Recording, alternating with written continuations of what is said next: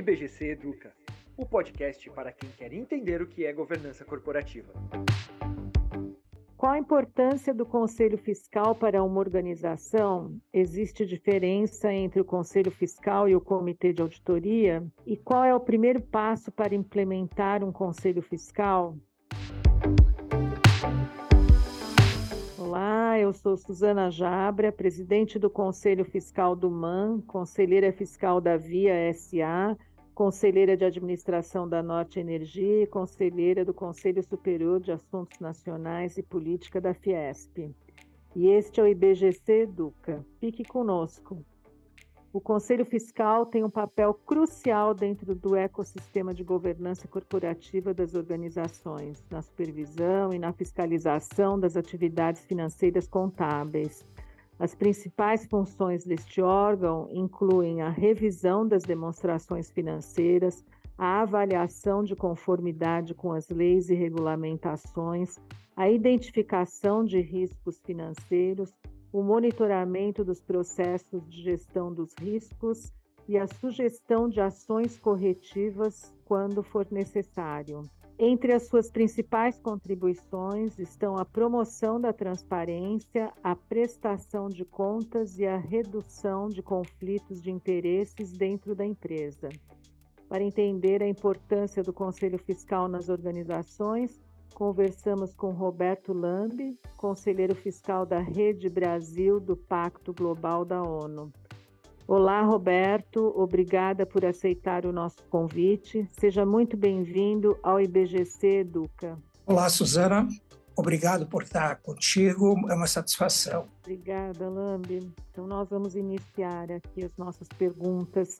Desde quando a figura do Conselho Fiscal está presente na legislação brasileira? Qual é a origem dessa prática e por que a adotamos? Olha, Suzana, na verdade, a origem é de muito, muito tempo. Ela, a origem dela vem do Império Brasileiro. Nós fomos adotando essa prática de um processo lento que de desenvolvimento de um século e meio praticamente. Em 1850, já o Código Comercial mencionava o fiscal. A primeira referência explícita a conselho fiscal é de 1882, e isso ainda no Império. A Lei 3.150, que tratava de companhias e sociedade anônima, determinava que a Assembleia Geral nomeará anualmente três ou mais fiscais, sócios ou não, encarregados de dar parecer sobre os negócios. No mesmo ano de 82, 1882, a lei foi regulamentada pelo Decreto 8821, que determinava que toda sociedade anônima deve ter um conselho composto de três ou mais fiscais. É, vejam, 882 são sete anos antes da proclamação da República. E dois anos depois da proclamação da República, em 1891, o decreto 434 manteve o Conselho Fiscal, dizendo que toda sociedade anônima deve ter um conselho composto de três ou mais fiscais, e incumbia os fiscais de apresentar à Assembleia Geral o parecer dos negócios e determinava que os conselheiros têm o direito de examinar os livros, verificar o estado da caixa e da carteira e exigir informações. No século XX, já no governo Vargas, o Decreto-Lei em 1940, o Decreto-Lei 2627, também dispunha sobre sociedade por ações. Ele trouxe, de certa forma, o formato geral que a gente conhece do Conselho Fiscal hoje. E em 1976, então, culmina com a Lei 6.404, é, que trouxe a lei, a, trouxe a estrutura do Conselho Fiscal para a nossa forma. Já em 97 foi ah, uma nova lei determinou a remuneração mínima, o direito dos conselheiros solicitarem esclarecimentos auditores independentes e solicitar a opinião do perito. Então, é, em 2001, aliás, em é, 2001, a Lei 10.303 disciplinou e deu uh, poderes ao Conselho Fiscal adicionais. Essa é, em breves palavras, a história do Conselho Fiscal no Brasil. Obrigada, Lambi. Você poderia nos dizer se o Conselho Fiscal acrescenta valor ao negócio? Esse valor é refletido na cotação das ações no mercado de capitais? Olha, Suzana, A gente, para pensar em valor do negócio, tem que pensar na teoria financeira que diz que o valor de uma empresa é dado pelo valor de mercado das suas ações e mais o valor de mercado dos seus títulos de dívida. Evidentemente, o valor dos títulos de dívida e do, das ações é dada pela percepção de risco do investidor. Quanto maior o risco percebido, maior o retorno exigido. E veja, o retorno exigido é exatamente o custo de capital da empresa. Então, quando nós conseguimos dar mais conforto aos investidores, aos acionistas e aos detentores de título de dívida, de que existe uma fiscalização, de que a, a empresa atua de forma a convergência de interesse com os acionistas e credores, o Conselho Fiscal vai estar acrescentando valor, sim, à empresa, porque ele vai estar reduzindo o custo de capital, e isso é essencial para o valor de uma empresa. Muito bem. E qual o papel do Conselho Fiscal no sistema de governança corporativa? O valor do Conselho Fiscal, o papel dele no sistema de governança corporativa, ele decorre exatamente desta evolução da legislação puramente brasileira, não é? É um sistema desenvolvido ah, pelo andar da legislação ao longo desse século e meio. Ele assegura, não é, que já em 1940 o decreto-lei 2627 assegurava no seu no seu artigo 78 que nem os estatutos sociais nem a assembleia poderão privar qualquer acionista do direito de fiscalizar a gestão dos negócios sociais. Este mesmo direito ele foi copiado praticamente ipsis literis pelo artigo 109 da Lei 640476. Portanto, o Conselho Fiscal exerce um direito essencial do acionista, essencial pela criação da lei, pela formação da lei brasileira. O direito de fiscalizar é um direito essencial do acionista. Ele tem esse direito e o Conselho Fiscal, então, ele se insere aí na governança corporativa como esse direito do acionista em fiscalizar. E nunca esquecendo que quando nós falamos em governança corporativa, nós estamos falando de acionistas de, de ações da empresa para com o conforto dos acionistas. Tá? Então, o papel do Conselho Fiscal na governança é esse, é trazer conforto para os acionistas e, por, por extensão, diminuir o custo de capital. Outro assunto muito importante: quais são as diferenças principais entre o Conselho Fiscal e o Comitê de Auditoria? Suzana, eu penso que para responder essa tua questão, tu só faz questões muito interessantes. Tá? Nós vamos voltar novamente à lei das SAs e ler no artigo 2 pode ser objeto da companhia qualquer empresa de fim lucrativo, não contrário à lei,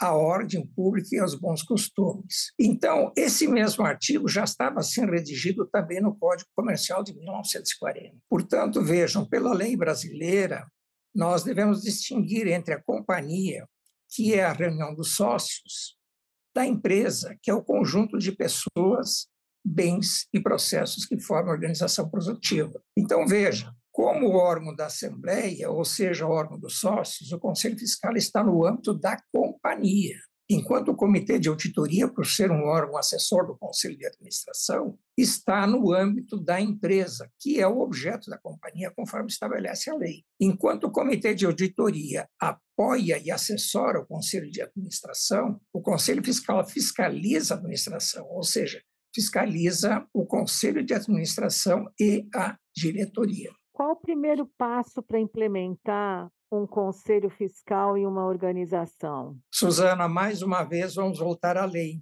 porque o primeiro e único passo já está definido na lei, no artigo 61 da Lei das SAs, a Lei 640476. Ela diz que a companhia terá um conselho fiscal e o estatuto disporá sobre o seu funcionamento, se de modo permanente ou nos exercícios sociais em que for instalada a pedido de acionistas. Veja, portanto, que o Conselho Fiscal só tem uma regra de instalação, que é o pedido dos acionistas para funcionamento no exercício ou para funcionamento de modo permanente. Eu até acrescento que são totalmente equivocados os estudos que buscam estabelecer correlações entre o tamanho da empresa e a sua opção para o funcionamento do Conselho Fiscal.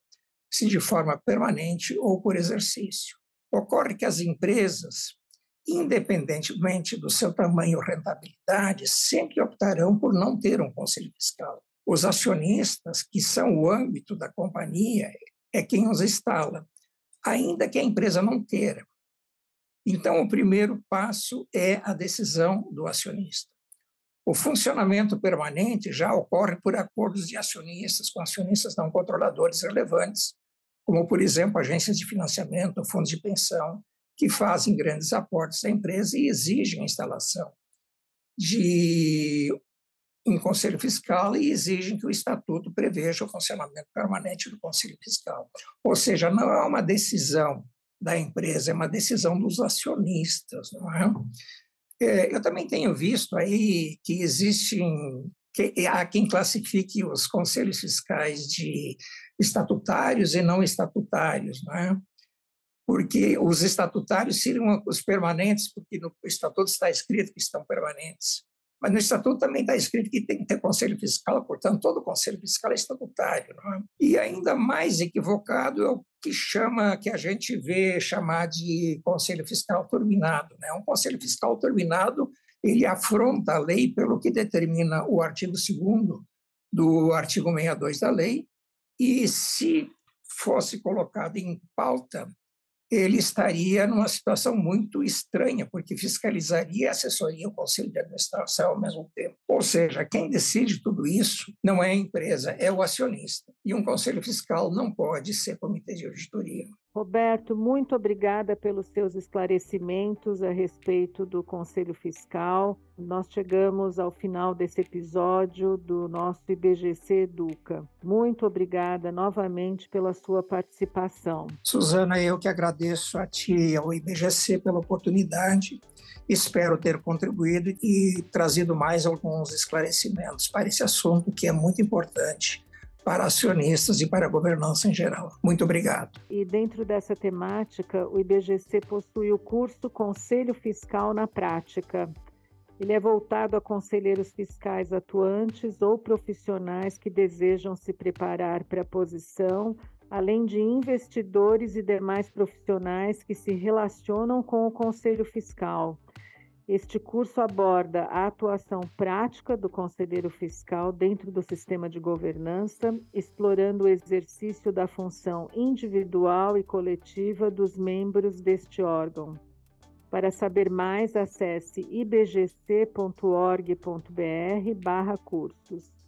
O IBGC Educa de hoje fica por aqui e acompanhe o IBGC nas redes sociais. E se você tiver dúvidas e sugestões sobre governança corporativa ou sobre os cursos e eventos, envie e-mail para comunicação@ibgc.org.br sem acento e sem cedilha. Até o próximo episódio. Muito obrigada.